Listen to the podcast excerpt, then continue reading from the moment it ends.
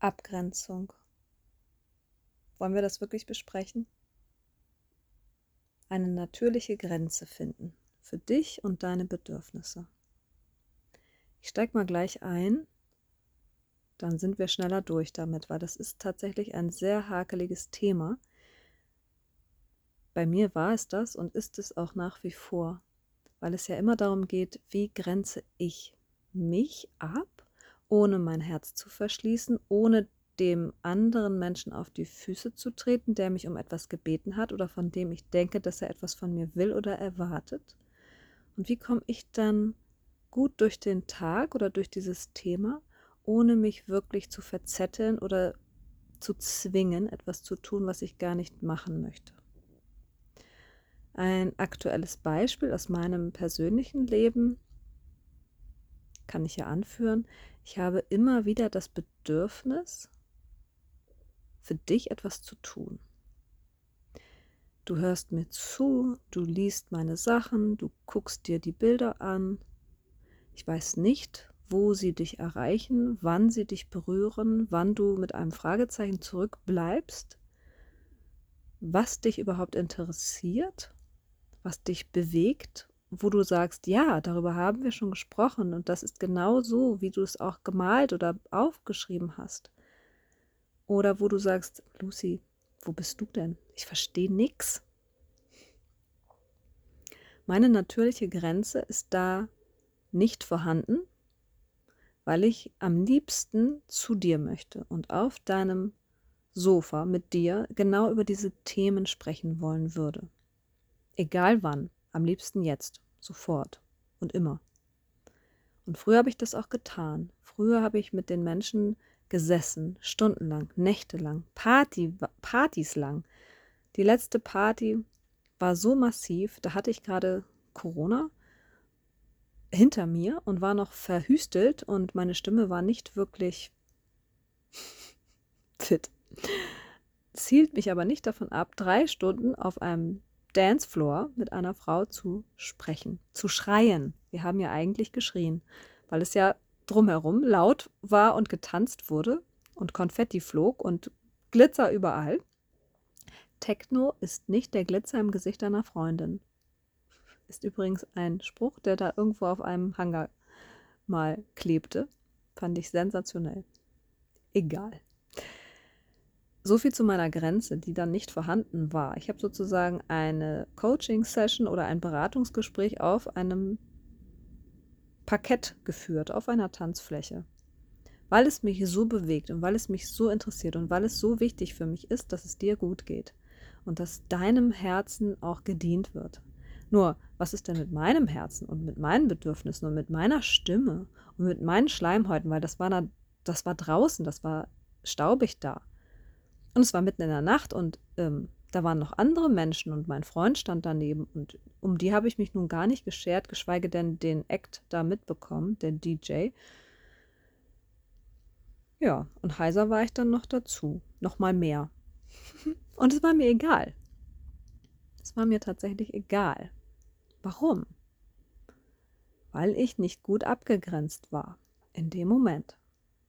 Weil ich das nicht priorisiert habe, mich meine Bedürfnisse. Und jetzt steige ich mal bei dir wieder ein. Wenn du dich ertappst dabei, dass jemand, dieser jemand ist X, das ist egal. Es kann auch die Welt sein oder es kann deine Gedankenwelt sein, deine Erwartungen. Wenn jemand auf dich zukommt und dir etwas, an dich etwas heranträgt, eine Bitte, eine Sorge, ein Wunsch oder auch nur ein Blick oder ein Mangel.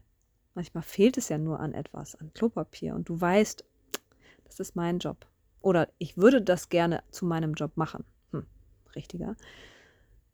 Und du bist aber jetzt gerade verhindert oder fühlst dich nicht oder du merkst einen Widerstand. Du merkst, das passt jetzt nicht. Ich habe eine eigene Agenda. Ich habe andere Sachen zu tun und ich möchte auch nicht springen, nur weil du das jetzt an mich heranträgst.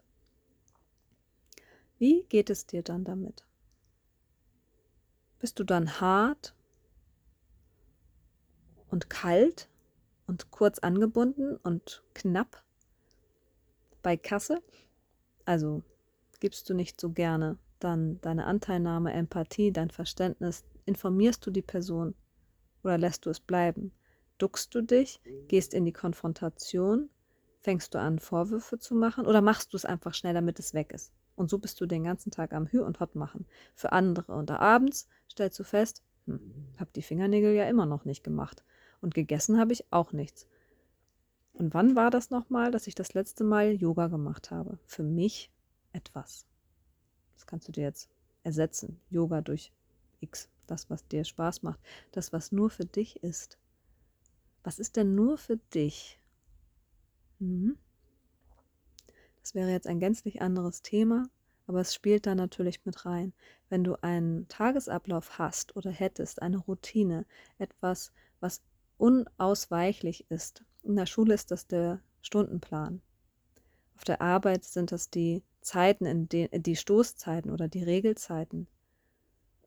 Es gibt eine gewisse Gleitzeit in manchen Betrieben und dann gibt es eine feste Phase, in der Mittag gegessen wird und dann bist du wieder am Platz. Und so ist das ja in deinem privaten Leben nicht, nicht wirklich, oder? Also wir sind ja beweglich, flexibel, wir sind auch erreichbar, wir haben dieses Telefon immer vor der Nase oder am Ohr oder in der Hosentasche. Das heißt, dass wir mal wirklich abtauchen und weg sind, das wird ja nicht geduldet oder nur ganz kurz. Und dann kommt schon ein paar Stunden später die Frage, hallo, bist du noch da? Oder habe ich jetzt irgendwas falsch gemacht? Oder ja, du meldest dich ja gar nicht. Je nachdem, mit wem wir es zu tun haben, kommen dann die Vorwürfe. Oder es gibt auch Menschen, die das würdigen. Seit der Pandemie gibt es immer mehr Menschen, die das ja selber erfahren haben, wie sich das anfühlt, offline zu sein. Plötzlich entstand dann da ein bisschen mehr Platz und Raum und es war klar, alle sind am Telefon, alle sind im Netz. Wir konnten ja nirgendwo anders sein. Es sei denn, wir hatten eine Werkstatt oder ein Blatt Papier, auf dem wir rumgemalt haben oder ein tolles äh, Dinner, was wir uns selber gekocht haben. Aber spätestens dann, wenn wir es gegessen haben, haben wir doch wieder das Netz angemacht, um dann eben zu skypen oder zu zoomen oder zu YouTube, wie auch immer, damit wir wieder zusammen sind. Und diese Diskrepanz zwischen wann mache ich mal mich, wann mache ich dich und mich und wann mache ich nur dich, das ist die Grenze, über die ich heute mal ganz leise schreiten möchte. Wir können das nochmal ausbauen. Das ist nämlich ein riesen Apparello, ein riesen Ding. Wie kann ich diese natürliche Grenze, die mein Körper ja auch darstellt, ehren, würdigen, nutzen. Jetzt stell dir mal bitte deinen Körper nochmal in Gänze vor. Ganzkörpermaße. Kannst dir auch einen Pappaufsteller vorstellen, ein Poster und das vor dich stellen, wie damals David Hasselhoff, damals David Hasselhoff bei Baywatch. Da gab es ja auch immer diese riesigen Aufsteller. Ich weiß gar nicht, ob es das heute noch so gibt. Ist ja sehr veraltet vielleicht. Es hilft aber, wenn wir uns das jetzt äh, mal so visualisieren. Du stehst jetzt direkt vor dir als Papp, Pappkarton-Version und du hast dir das Kostüm ausgesucht und ähm, die Medaillen und die Frisur und äh, den Avatar. Vielleicht hast du auch noch irgendwie ein Schmuckstück, eine Trophäe. Vielleicht stehst du auch auf einem Podest und bist dadurch noch größer und imposanter. Oder du bist ein Tier. Nimm mal das, was instinktiv äh, beziehungsweise ganz plötzlich aus deinem Ur-Ur-Unterbewusstsein hochploppt. Mach mich mal kurz auf leise oder auf ähm, Stopp und mach dir eine Skizze oder ein paar Notizen. Wie sieht das denn aus, dieser Pappkarton, dieses Pappschild, dieser Pappmensch? Jo. Dann hast du jetzt schon deine Parameter. Du hast schon die Koordinaten, wie du aussiehst. Nämlich auf diesem Pappschild ist genau das, wie du mit dir umgehst. Wenn du jetzt sagst, ja, das war ja nur ein Witz.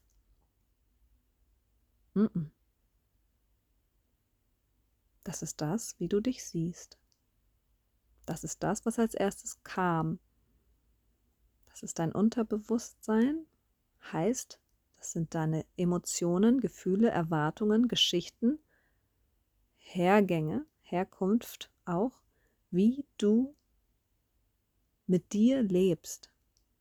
Und wenn du dich eins zu eins so gemalt hast oder so ausgedruckt hast, wie du heute aussiehst, mit den Socken, mit den Haaren, mit den Stoppeln am Kinn, dann ist auch das dein heutiges Bild von dir, wie du mit dir heute umgehst. Also, ich übersetze. Wenn du mit dir im Guten bist, hast du natürlich auch ein gutes Bild in dir abrufbereit. Dann siehst du dich in der Stärke, in der Kraft, in der Klarheit, mit sauberen Haaren oder eben mit einer Perücke, die dir total zusagt. Ich meine, Tina Turner hatte ja mehrere Echthaarperücken. Und das sah immer bombastisch aus. Bombenmäßig sah diese Frau aus. Knaller. Und nicht, weil sie, da, weil sie ohne nicht so aussah, wie sie gerne ausgesehen hätte. Nein, sie hatte eine Identität, mit der sie auf die Bühne gegangen ist. Dann war sie die Tina. Und wenn sie nach Hause kam oder die Kameras aus waren, dann war sie eben die private Tina. Und die haben nur ganz wenige Leute gesehen, hat sie mal in einem Interview gesagt. Nicht, weil sie arrogant war, sondern sie hatte nun mal ein öffentliches und ein privates Leben. Und so führst du das auch. So. Und ich will dich nicht mit Tina Turner vergleichen. Das äh, schaffen wir nicht. Niemand ist wie Tina Turner. Ach, Gnade, lass walten, Lucy. Was erzählst du hier alles? Ähm, nichtsdestotrotz hast du eine private Version von dir und eine öffentliche. Egal wie du lebst. Egal, ob du ein Instagram-Profil hast oder nicht. Egal, ob du überhaupt ein Telefon hast oder nicht. Egal, wie alt du bist. Und du wirst es verstehen. Es sei denn, du bist ein Minimensch, also ein kleines Kind. Hast du ein öffentliches Leben und ein privates Leben. Das heißt, du hast Rollen, du hast Aufgaben, du hast Verantwortungsbereiche, du hast Szenen deines Alltages vor deinem geistigen Auge gerade ablaufen, in denen du dich wiederfindest. Und wie helfen die dir jetzt bei der Abgrenzung? Genau so. Mit diesem Pappschild vor deiner Nase hast du nicht nur Einsicht in, bin ich jetzt gerade da privat dargestellt oder öffentlich? Erste Frage. Zweite Frage, wie stelle ich mich dar? Wie habe ich mich selbst äh, intuitiv dargestellt? Als gepflegte Person, als kräftige, als ein Avatar, zu dem ich aufschauen möchte, ein Held, eine Heldin, eine Kämpfernatur oder ein Häufchen Elend. Vielleicht ist das Pappschild auch leer und du hast dich gar nicht getraut, das zu malen, das auszudrucken, weil dir das zu groß ist. Dann stell dich einfach vor den Spiegel. So wie du jetzt heute bist. Du bist doch heute angezogen. Das hast du ja ausgedruckt. Also das hast du ja hingekriegt. Irgendwas wirst du anhaben. Und sei es, weil dir kalt ist. Und wenn du den Pullover deines Freundes angezogen hast, dann ist das die Version, in der du dich jetzt gerade wiederfindest. Ist das dann privat oder öffentlich? Ist das dann schon eine Grenzüberschreitung? wenn du anderer Leute Sachen angezogen hast, um dich mit ihren Sachen zu schmücken oder darin zu verstecken. Jetzt wird es unangenehm. Hm? Wer bist du denn? Bist du die Klamotte? Bist du die Rolle? Bist du die Fassade in der Rolle? Bist du der Anzug und der Schlips? Oder der Lipstick? Und die Föhnfrisur? Hm. So. Wie hat denn das alles seine Bewandtnis jetzt mit der Abgrenzung? Ich nehme mal an, du hast noch nicht so viel Erfahrung mit dieser öffentlichen Rolle, auch wenn du öffentliche Ämter ausführen solltest. Das ist eine böse Behauptung von mir, aber ich erkläre mich.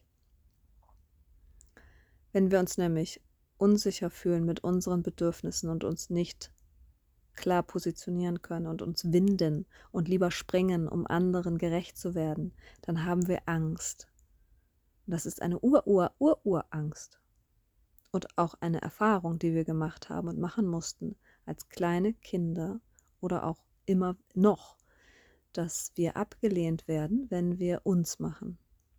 und wenn wir für uns da sind und wenn wir für uns einstehen und für uns sprechen und Nein als vollständigen Satz auch benutzen. Wir haben diese Erfahrung gemacht und das ist so schmerzlich, abgeschnitten zu sein von dem Rest der Welt oder von unserer Gruppe, von unserer Mutter, von unserem Vater, von wem auch immer, der uns dann nahesteht, dass wir das auf Teufel komm raus nicht wieder erleben möchten und verhindern. Und dann gehen wir lieber die extra Meile oder wir rennen über uns drüber und machen etwas, damit die anderen nicht keine Gründe haben, uns anzugehen. Und das ist das Gefühl, was sich unangenehm anfühlt. Das ist nicht das, ach, jetzt mache ich das einfach und dann ist gut. Jetzt kaufe ich das Klopapier und stelle das dahin, dann müssen wir nicht weiter darüber reden. Das ist nicht das Unangenehme. Das Unangenehme ist, dass du das machst, über dich selber hin, hinweggehst. Und wenn man es mal macht, dann fällt es nicht weiter auf. Eine Notlüge fällt nicht weiter ins Gewicht. Ähm. Doch. Das fällt extrem ins Gewicht. Ich weiß nicht, ob es dein Karma betrifft, davon habe ich keine Ahnung, keinen blassen Schimmer, aber es betrifft dein emotionales Wertesystem. Es, es empfiehlt sich doch sehr, deinen inneren Kompass zu beachten, das zu berücksichtigen, wer du bist heute. Du kannst ja auch jeden Tag einen anderen Pappaufsteller dir vorstellen es ist ja nicht jeder Tag gleich und du hast auch jeden Tag andere Aufgaben und andere Rollen. Und wenn du weißt, in welcher Rolle du gerade bist und in welcher Fassade du unterwegs bist, welche Umgebungsstrukturen da vorherrschen, dann kannst du entsprechend auch navigieren.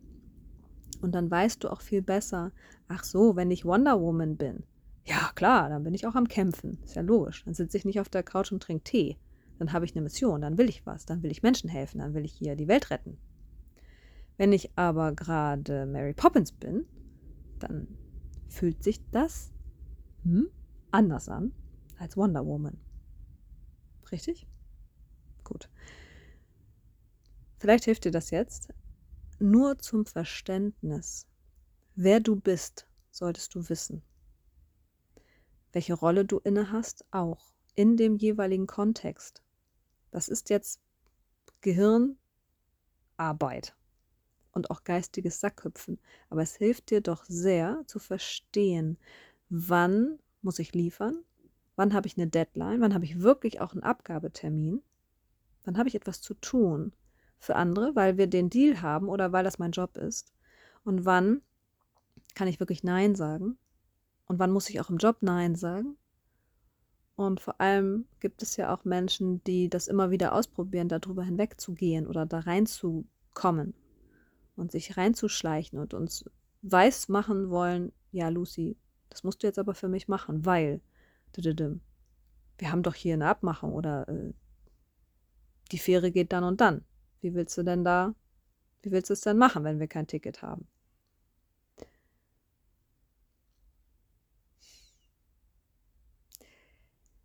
Jeder macht seins.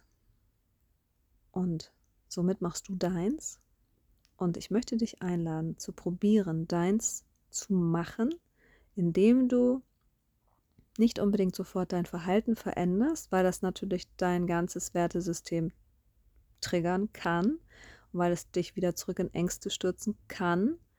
Deswegen habe ich gleich gesagt, es ist ein vielschichtiges, großes Thema, was wir natürlich besprechen könnten und aufdröseln könnten für dich persönlich. Aber um die Abgrenzung und die Abgrenzungsmanöver und die Identitäten, die damit einhergehen, ein bisschen besser zu verstehen, reicht es, wenn du durch deinen Alltag läufst und dir überlegst, bin ich jetzt privat oder geschäftlich unterwegs? Bin ich öffentlich im privaten Raum oder im öffentlichen Raum? Und mit wem interagiere ich? Und woher kommt diese Bitte eigentlich? Kommt diese Bitte aus meinem Kopf? Habe ich mir die selber geschrieben? Ist das ein eine Aufgabe, eine, ein To-Do von mir selbst, weil ich mir dann besser gefalle oder weil ich dann weiter vorankomme? Oder ist das etwas von außen an mich herangetragenes? Von wem kommt das? Kommt das aus der Erwartungshaltung? Kommt das aus dem Herzen oder kommt das aus dem Ziehen? Dieses wenn du, dann du. Wenn du mir das jetzt nicht gibst, dann mag ich dich nicht mehr. Dann fliegst du raus. Wenn du das überprüfst und wenn du das siehst und wenn du das auch immer wieder hm, gegenlegst, also gegen dein, gegen dein Pappschild lehnst, dann hast du viel mehr Einsicht, dann hast du viel mehr Standing in dir, wenn es wirklich darum geht, Nein zu sagen, weil dann weißt du, wozu sage ich eigentlich Nein? Sage ich Nein zu der Bitte? Sage ich Nein zu dem Zeitpunkt? Sage ich Nein zu der Person? Sage ich Nein, weil es heute 22.30 Uhr ist und ich Feierabend habe? Und das gibt dir mehr Rückhalt, das gibt dir mehr Halt und mehr Argumente. Du musst die dann nicht ausführen und dich erklären und winden, weil dann gehst du wieder in die Unsicherheit zurück und machst dich klein. Aber du kannst dann einfach das Nein auch so stehen lassen und dann kann sich dein Gegenüber selber überlegen, warum du das wohl gemacht hast oder sagst. Und wenn es dann noch nicht klar ist, dann kann er oder sie dich ja fragen, ganz konkret, hey, sag mal, Lucy, wieso, wieso antwortest du mir eigentlich nicht? Wieso bist du nicht 24 Stunden am Tag für mich da? Aha dann kann ich dir das sagen und dann kann ich dir das auch erzählen oder dich darüber in Kenntnis setzen. Aber ich werde mich nicht vor dir klein machen und erklären. Und ich werde mich auch nicht ducken. Ich bin transparent, ich bin wie Glas, du kannst da durchschauen. Aber ich bin doch sehr hart, was meine Bedürfnisse angeht und auch meine Abläufe und meine Vol Abfolgen und Rituale, weil das ist das, was ich mir gebaut habe und was mir wichtig ist und was mir auch wert ist, dafür einzustehen.